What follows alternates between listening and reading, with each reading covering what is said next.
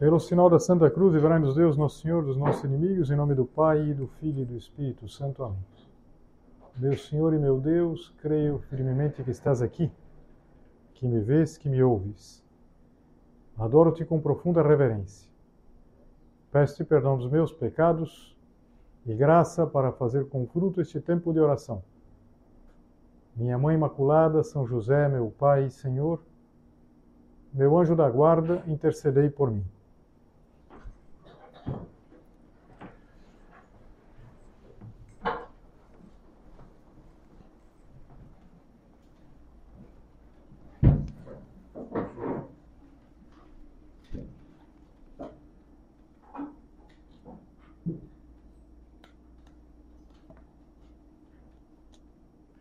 Nesta segunda parte do recolhimento, nós vamos olhar para algumas questões mais práticas e, concretamente, a gente podia eh, começar com uma pergunta muito simples, muito direta. Será que nós aproveitamos o tempo ou nós simplesmente nos eh, contentamos em consumir o tempo, em gastar o tempo? Em preencher o tempo. Aproveitar o tempo é muito mais do que isso. É muito mais do que nós não ficarmos ociosos. E para isso, para tentar responder a essa pergunta, vamos retomar aquela parábola que a gente começou a considerar na primeira meditação. Aquela parábola que está no capítulo 19 do Evangelho de São Lucas, é a parábola das minas. Só lembrando, o, o Senhor, que representa Deus, ou seja, que quando a gente faz a transposição é Deus, que dá a 10 dos seus funcionários uma determinada quantia para que eles negociem. Nós somos esses que recebem o tesouro e são chamados a negociar. E apresentou-se um primeiro que tinha feito render 10 vezes, o outro 5 vezes, e aquele outro que tinha guardado num lenço, ou seja, aquela quantidade de ouro, que era 35 gramas, ele guardou num lenço porque tinha medo. Ele falava que tinha tido medo, porque afinal de contas aquele senhor era um homem severo, e tinha dito: Tomas o que não puseste ceifas o que não semeaste. Ele chega inclusive a dizer que aquele senhor, aquele, aquele homem rico, era injusto, porque quem tenta ceifar onde não semeou é um homem injusto. Mas vamos olhar para nós e perceber que essa tendência de encontrar desculpas quando a gente não aproveita o tempo, ela se manifesta de muitas maneiras. E eu acho que essa desculpa que ele falava, a desculpa de que ele teve medo, de que tinha medo, nós poderíamos eh, talvez dividir em outras desculpas mais próximas a nós. Por exemplo, uma desculpa que a gente tem é de não ter tempo. Quando a gente diz que não aproveita o tempo, é que eu não tenho tempo. É que eu tenho o dia inteiro é, uma coisa atrás da outra. Quando que eu vou ter tempo de negociar essa mina? Eu já estava cheio de coisa. De repente chega esse senhor e que me dá uma nova incumbência. Não tem sentido. Eu tenho uma vida muito agitada. Meu horário é muito apertado. E veja, é verdade. O horário de cada um de nós é apertado, o seu, o meu. Mas num horário apertado, numa vida preenchida, ainda se pode fazer muitas coisas. É, acho que todas vocês já, se não presenciaram, já tenham visto uma, um filme da, daquela, daquela dinâmica em que o, o professor entra com uma caixa de vidro, ou seja, que se pode ver o interior, e então ele, ele pega um pouco de uma pedra brita e preenche, preenche aquela, aquela, aquela espécie de aquário com pedra brita e pergunta para os alunos se a, aquele aquário, aquele recipiente está tá, tá cheio. Eles dizem que sim. Então ele coloca areia. Ele coloca areia, vai agitando aquele, aquele, aquele recipiente de vidro, que se pode ver, e se vê que a areia vai percolando, vai entrando nos, nos espaços, e agora sim parece que estava pleno. E, e quando pergunta novamente, os alunos dizem que sim, daí ele coloca, sei lá, pega, coloca um litro d'água. Então cabia muita coisa ainda. Cabia muita coisa, ainda que num primeiro momento parecia que já estava até o fim, até, até o, parte de cima. O segredo do aproveitamento do tempo, de fazer render o tempo, está nesses intervalos. Às vezes nós não aproveitamos o tempo por quê? Porque a gente não aproveita essas brechas que aparecem aqui e ali. Eu não tenho tempo. Bom, de verdade, tempo assim parados, a gente não tem. Você não tem, eu não tenho também. Mas o senhor que tinha dito negociar até que eu venha, ele sabia que aqueles homens tinham outras tarefas. E sabia também que eles podiam, é, nos intervalos, aproveitar para fazer uma coisa, fazer outra. O que a gente pode fazer nos intervalos que a gente tem? Veja, a gente pode fazer uma coisa muito importante, que é atender os outros, olhar para os outros, ajudar os outros. Isso vale tanto uma atividade social, você pode, não sei, ajudar numa atividade social, como você pode também ajudar os outros em coisas muito práticas do dia a dia, da tua casa, das pessoas com quem você convive. Então, nós temos tempo para os outros, devemos ter tempo para os outros a gente deve ter tempo para é, despertar, desenvolver uma certa cultura. Então, por exemplo, tudo aquilo que se chama leitura. E, e, a gente pode, claro que a gente pode encontrar um tempo, falar, mas eu não tenho tempo para ler. Bom, de fato, a gente precisa encontrar o tempo para ler. Como a gente precisa encontrar o tempo para uma série de outras tarefas, para a nossa vida espiritual.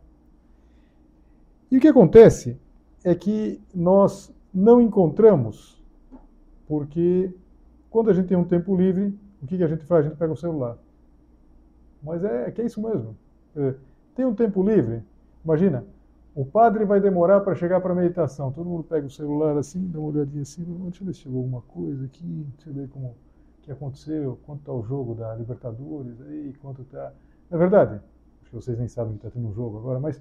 Então, veja, a gente pode estar toda hora ligado numa coisa, ligado noutra, pensando numa coisa, pensando noutra. Quando se a gente aproveitasse de verdade o tempo, a gente descansaria melhor, trabalharia melhor, conseguiria ler. Tem uma frase do livro dos Provérbios que diz assim: Tu não sabes aquilo que um dia pode gerar. E a gente vivencia isso, por exemplo, quando a gente tem um dia muito intenso a gente consegue fazer uma série de coisas. Fala, Nossa, que dia foi esse? Quanta coisa eu consegui fazer? Por quê? Porque a gente não perdeu tempo. Porque a gente não ficou é, meio é, de pasmaceira, na é verdade. Então, é, a, a, desculpa que eu não tenho tempo é uma desculpa que a gente precisa, de certa maneira, banir da nossa vida. A gente não tem tempo mesmo. Se você disser, eu não tenho tempo, claro que não tem. Porque você teria tempo se fosse uma pessoa folgada. Você não é uma pessoa folgada. Você tem os teus horários, as coisas para fazer, mas é possível encontrar esses intervalos, é possível fazer muita coisa, apesar de aparentemente não ter um minuto livre. Então, vale muito a gente aprender a descobrir o tempo, de encontrar as brechas, encontrar os momentos. E eu sugiro, uma coisa que pode ajudar, é, sobretudo na tua idade, Tenta ganhar o hábito de ler. A gente pode ler no papel mesmo, a gente pode ler num livro de papel, mas a gente pode é, ler alguma coisa eletrônica que a gente tem. Me refiro a livros mesmo. Então, é claro que se você está numa fila, talvez você não vá conseguir ler um livro super complicado, uns raciocínios muito complicados, mas por que não pode ler uns contos? Os contos são tão maravilhosos. Tem de todo tipo, às vezes alguns mais simples, alguns mais elaborados. Então, por exemplo, se você não tem o hábito de, de ler, eu aconselho que você comece lendo contos, porque conto tem começo, meio e fim. É de ler. Às vezes numa, numa, numa fila, na verdade. Então, é, de repente, você ganha esse hábito e fala, puxa, mas dá para ler? Não é que eu preciso, eu preciso ter um dia para ler, vou tirar uma tarde para ler. Não, a gente não vai ter isso daí. Você consegue dar aquela lidinha rápida. Então, por exemplo, se você é, pega alguns contos maravilhosos, O Alienista, não sei se alguma de vocês já leu, acho que já, vários de vocês já leram, esse conto do Machado de Assis. Não gosto do Machado de Assis, odeio Machado de Assis. Você já leu? Não. Então, então leia. É muito bom, muito bom. Se você fosse mais nova, eu ia dizer para não ler. Eu tenho uma teoria, que como toda teoria deve ter muita coisa errada, mas a minha teoria é a seguinte: devia ser proibido ler Machado de Assis antes dos 20 anos. Por quê? Porque se a gente lê, a gente odeia. Nossa, quanta palavra difícil, que chato. Quando a gente lê depois, vocês estão todas nessa faixa, me parece, a gente já começa a perceber, caramba, como esse cara entende, como ele, como ele faz a gente pensar. Então pode ser isso, pode ser. E sugiro você começar por um livro fininho. Quer dizer, qual o melhor livro para uma pessoa que não tem o hábito de ler? Livros fininhos. Ah, mas eu queria ler de cara Guerra e Paz, vai ficar só na guerra, não vai chegar na paz, não vai, não adianta. Comece a ler um livro fininho, leia um livro fininho. E, e por exemplo, se o, o, o, alienista é um livrinho, é um conto que é um livrinho, mas tem outros, outros, outros, é, às vezes livros de contos que são maravilhosos. Ah, se você pega, por exemplo, Guimarães Rosa, tem coisas belíssimas. Não precisa começar lendo O Grande Sertão Veredas, que é belíssimo. Você pode começar lendo Primeiras Histórias, pode é, ler o Sagarana, que são contos um pouquinho maiores e que são muito bonitos e que vão te ajudar. E vai, de alguma maneira, você vai começar a, a ter esse hábito. E vai começar, puxa, eu tenho lá um instante livre, eu pego, aproveito. A primeira coisa é aproveitar o tempo significa banir essa desculpa. Não tenho tempo, não tem mesmo, tem que encontrar o tempo. São José Maria às vezes dizia que Deus precisava de gente que não tem um minuto livre. As pessoas que têm todo o tempo livre não conseguem fazer nada. Mas voltando à parábola, talvez aquele servo também se desculpasse dizendo: Olha, mas eu estou com tanta coisa para fazer que eu não prometo nada. Se der, se for possível, eu faço. E repara, exatamente por isso eu não fazia nada. Para negociar é preciso prometer. Para negociar é preciso fazer compromisso, precisa ter prazo, precisa ter meta. Então, nós nunca vamos conseguir aproveitar dessa maneira profunda o tempo se nós não nos comprometermos. Gente precisa se comprometer. E sabe como chama compromisso? Chama agenda. Agenda. Não sei se tem alguma Amanda aqui quando eu falo com alguma Amanda, eu sempre digo assim: olha, o seu nome é uma forma nominal. O que é uma forma nominal? É um tempo verbal do latim que chama gerundivo. E o gerundivo significa aquilo que deve ser. E depois vem o verbo. Amanda é aquilo que deve ser amado, amada. Agenda significa aquilo que se deve agir. Então, uma agenda. O que é uma agenda? Uma agenda, antigamente era uma coisa de papel, na verdade. Você anotava. Hoje em dia, ficou bem mais fácil. Por quê?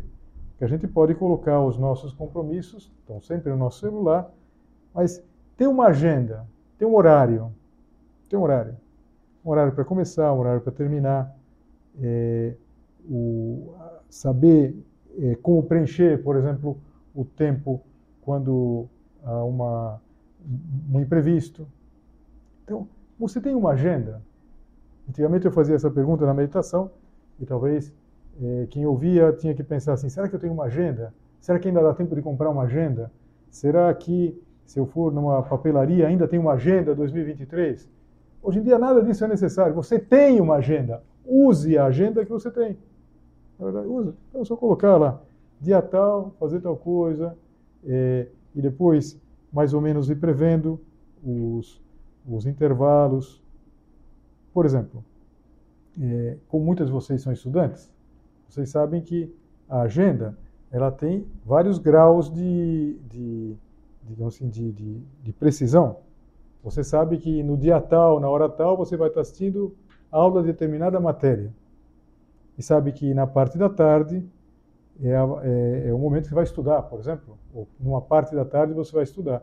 Agora, depois, essa agenda precisa ser é, mais detalhada.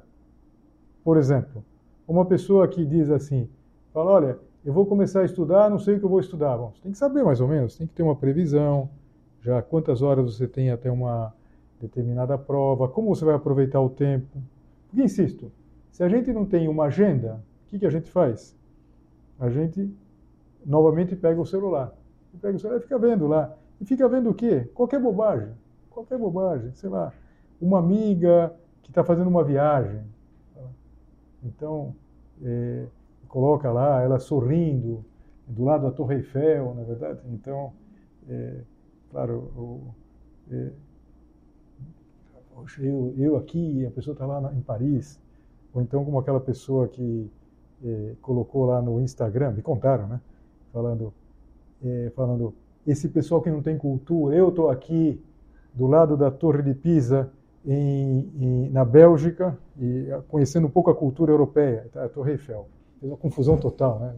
Confundiu a Torre Eiffel com a Torre de Pisa, que não é na Bélgica. Então, às vezes a gente é assim, na é verdade. A gente é, fica lá vendo uma foto, ou então uma coisa. Todo mundo está feliz, não é verdade? Todo mundo está feliz na, na, na, nas fotos que posta. Então, é, deixa um pouco de lado. Deixa um pouco de lado. Fica mais no teu. Faz o que deve estar no que fazes. Então, uma agenda significa isso. Mas há uma terceira desculpa, uma terceira desculpa possível, que aparece é, num ponto de caminho. Eu acho que aquele servo da parábola devia usar ela direto, porque a gente usa ela direto também. Amanhã. Amanhã. Impressionante, não é verdade? Amanhã. Algumas vezes é prudência.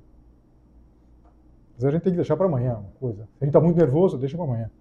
Algumas vezes é prudência, muitas vezes é o advérbio dos vencidos. Eu me lembro uma coisa que me aconteceu, já contei em outras meditações, mas é um contra-exemplo, para nenhuma de vocês fazerem uma burrada como eu fiz. Mas foi alguns anos atrás, não sei, um pouco mais velha, é, até participou desse momento, foi necessário fazer é, a biometria para a justiça eleitoral. Então a gente tinha que fazer a biometria então, se anunciou desde o começo do ano biometria, se pode fazer em qualquer shopping, qualquer shopping que a gente fosse, a gente podia fazer. Parece que tinha uma fila minúscula, esperava 15 minutos, até novembro, até novembro do ano anterior à pandemia. Então, é, eu sempre pensava, preciso ir nessa, preciso ir nessa, fazer essa biometria, preciso fazer essa biometria, preciso fazer essa biometria. Não, mas até novembro. E começou a chegar agosto, agosto é, é preciso fazer a biometria setembro, outubro. Não, ainda, ainda dá tempo, ainda dá tempo. Daí então, novembro, opa, começou novembro, deixa eu fazer a biometria. Então, se eu entrei lá no, no site da Justiça, falei, deixa eu ver em que shopping pode fazer. Estava assim, a partir de agora, só no centro de convenções. Falei, ixi, esse negócio não está muito bom. Daí eu olhei lá a notícia. Filas monstruosas, né? Então, filas monstruosas. Eu fiquei cinco horas na fila. E era uma, e era uma fila que me fez pensar muito no purgatório. Porque, porque é o seguinte, que era uma fila para deixar qualquer um doido. Doido. Por quê? Vocês acho que conhecem o centro de eventos. Então, a primeira parte da fila era muito agradável, assim, no sol. A gente ficava no sol, assim, até entrar. Até entrar. Então, então a gente a gente imaginava, ia, era dar umas voltas assim, fazia umas voltas. Eu, para tentar me redimir um pouco, nesse dia eu levei um livro, fiquei lendo, li um livro na, na fila. Mas o fato é o seguinte, é que, é que a fila ia, ia, fazia volta, volta, volta, volta. Daí a gente via a porta, a gente falava, é a porta, é a salvação.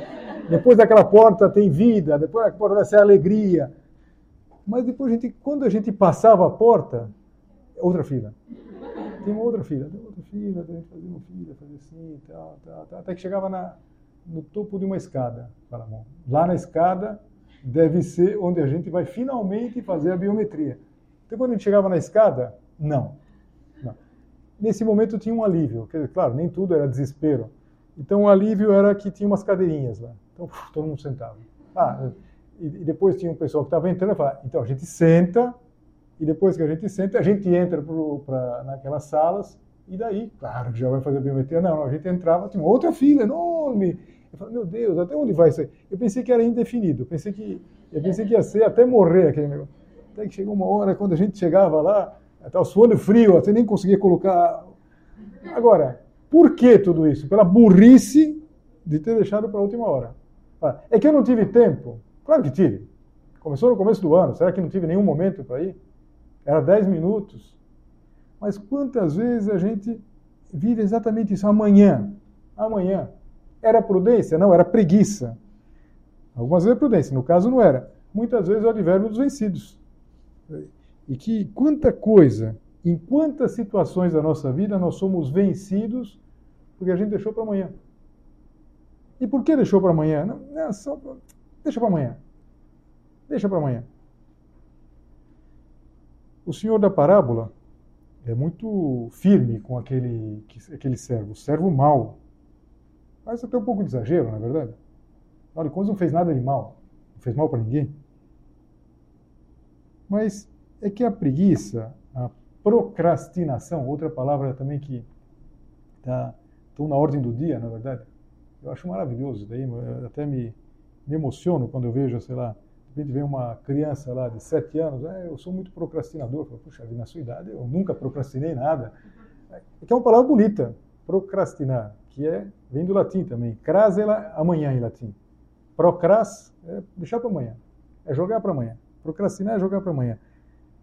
Quantas vezes, jogando para amanhã, nós estamos é, perdendo o dia do Senhor? Porque o dia do Senhor é hoje. Interessante. Se hoje ouvires a sua voz, não endureçais o vosso coração. Acho que algumas de vocês conhecem esse salmo, que é um salmo muito bonito. Que Deus Nosso Senhor espera uma resposta de nós hoje. Hoje.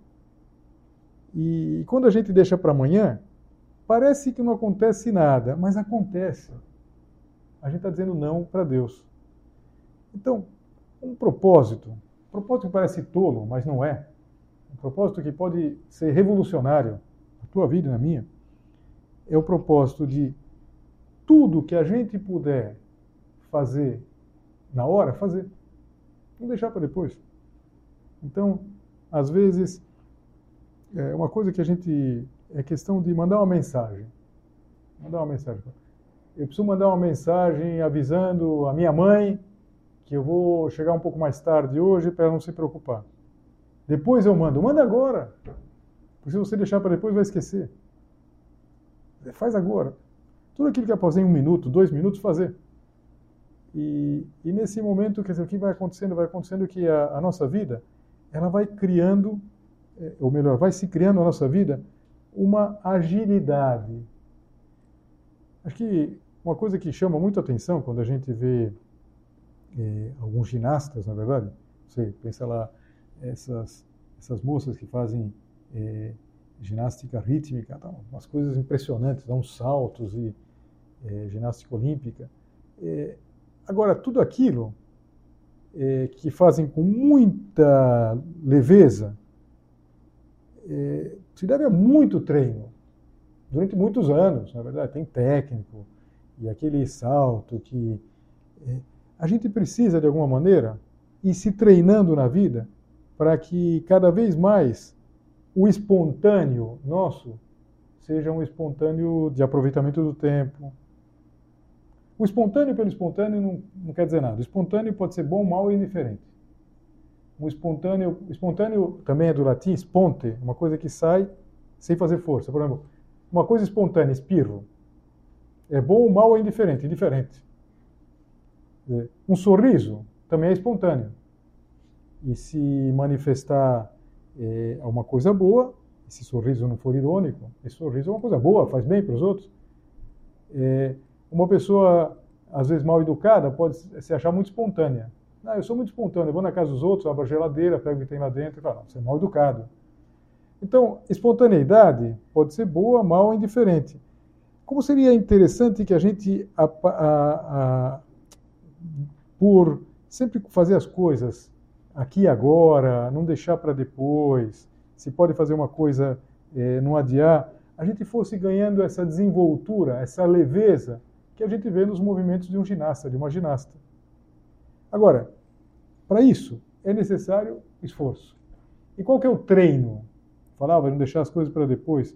O treino tem um nome que a gente ouve tanto quando a gente é, vem nos meios de formação, que é o plano de vida. Eu me lembro a primeira vez que eu apareci no centro, já comecei, comecei a ouvir falar de plano de vida, e no começo eu nem entendia muito o que era citar o plano de vida. Mas era tão importante que. Eu, mas depois me explicaram. Quer dizer, que é essa, essa organização que a gente vai dando à nossa vida, que não é bitola. Não é a pessoa que está bitolada, fala, não, agora deu a hora de eu dar uma risada. não, não é isso. Quer dizer, a, gente vai fazendo as coisas com vida, mas a gente não vai perdendo tempo com o celular, a gente deixa o celular é, mais longe que o braço quando a gente está estudando, faz o que deve estar no que fazes. É, então, tudo isso a gente vai fazendo o plano de vida, vai colocando deveres é, em relação a Deus, em relação aos demais, em relação a nós mesmos, é, um tempo de oração. Tudo isso vai dando uma grande leveza. É interessante que pode parecer o contrário, mas a gente, na medida que vai tendo um plano de vida, a gente vai sentindo muito mais essa soltura e a gente vai vendo como o, o dia rende, como as coisas rendem, como a gente aproveita, como a gente descansa. Como a gente descansa. Você quer ver uma coisa? Eu falei já algumas vezes aqui do celular. E o celular ele tem uma característica que todos nós entendemos, que é ele tem uma grande capacidade de nos distrair. Se a gente precisar se distrair, a gente pode se distrair duas horas. Se agora eu puxasse o celular aqui e começasse a olhar, eu posso ficar duas horas olhando. E não estou pensando em olhar nada ruim. Sei lá, olho uma coisa, olho outra, é, vejo uma, uma coisa que eu estou querendo comprar, eu já adianto lá uma, uma pesquisa e vou fazendo, fazendo. Passa uma hora, duas horas, eu me distraio. Mas será que eu descanso? Não mesmo. Pelo contrário, a gente fica exausto. Não é verdade? A gente às vezes fica exausto, cansado. O que a gente fez? Nada. Mas está exausto. Então, tenta, tenta equilibrar tudo isso. Tenta aprender a fazer as coisas. Não sei, se você faz o que deve estar no que fazes. É uma pessoa que fala comigo que ele tem uma grande bronca. Então, se alguma de vocês faz isso, se encontrar esse meu conhecido, vai levar uma bronca. Das pessoas que vão na academia e ficam olhando o celular. Ou você vai na academia ou olha o celular. E ele me contava que um dia, ele falou que ele não leva o celular. E alguém perguntou, você vai na academia sem o celular? Eu falei, qual o problema? Não vou morrer, não, é? não vai acontecer nada. Não estou dizendo para que você não levar o celular, mas é, como chateia, na verdade, se uma pessoa está falando com a gente e está olhando para o celular, está é, tá prestando atenção numa aula e está olhando no celular. Dizer, tudo vai ficando lento e a gente não, não aproveita o tempo e se cansa, fica exausto. Então, é, vamos pensar em tudo isso. E agora que a gente vai começar o mês, último mês do ano, vai? Dezembro não conta. Dezembro já é aquela, aquela coisa. Esse é o último mês. Novembro é o último mês. Então, último mês útil. É tentar aproveitar muito o tempo. A gente pode fazer muita coisa, muita coisa, muita coisa. E a gente pode desfrutar tremendamente. Agora, para isso a gente precisaria ter alguns parâmetros. E a gente deveria entrar dentro dessa parábola. Qual servo nós queremos ser? Aquele que, quem sabe, é, enrola tudo no lenço e, e diz depois: Olha, não tive tempo. Eu estava vendo aqui se aparecia alguma coisa na internet e não apareceu nada, algum negócio para fazer, não deu certo. Ou aquele que rende, aquele que aproveita, que faz muito. E faz muito não por aparecer, não para se mostrar, mas por amor. Na Ave Maria, nós pedimos a proteção de Nossa Senhora agora e na hora da nossa morte. O tema da morte está muito ligado a tudo isso. Nós temos um tempo determinado, um tempo limitado para realizar toda a nossa vida. E por isso mesmo, a gente quer que tudo tenha uma dimensão de intensidade, não de pressa. Adianta sair correndo, fazendo um monte de coisa. Quem vive correndo, fazendo as coisas, não faz nada. Os, os maiores preguiçosos, é interessante isso, são os preguiçosos ativos. A gente pensa preguiçoso, que fica lá deitado, não faz nada. Não, esse a gente percebe logo. É, as, os maiores preguiçosos são aqueles que vêm correndo e não fazem nada. Então vamos pensar na nossa vida e pedir a Nossa Senhora que nos dê essa, essa possibilidade, essa capacidade de aproveitar esse grande tesouro, que é o tempo, que Deus nos concedeu, um tempo com o qual nós podemos construir a nossa eternidade. Um tempo que nos serve para sermos muito felizes aqui e depois eternamente felizes na outra vida.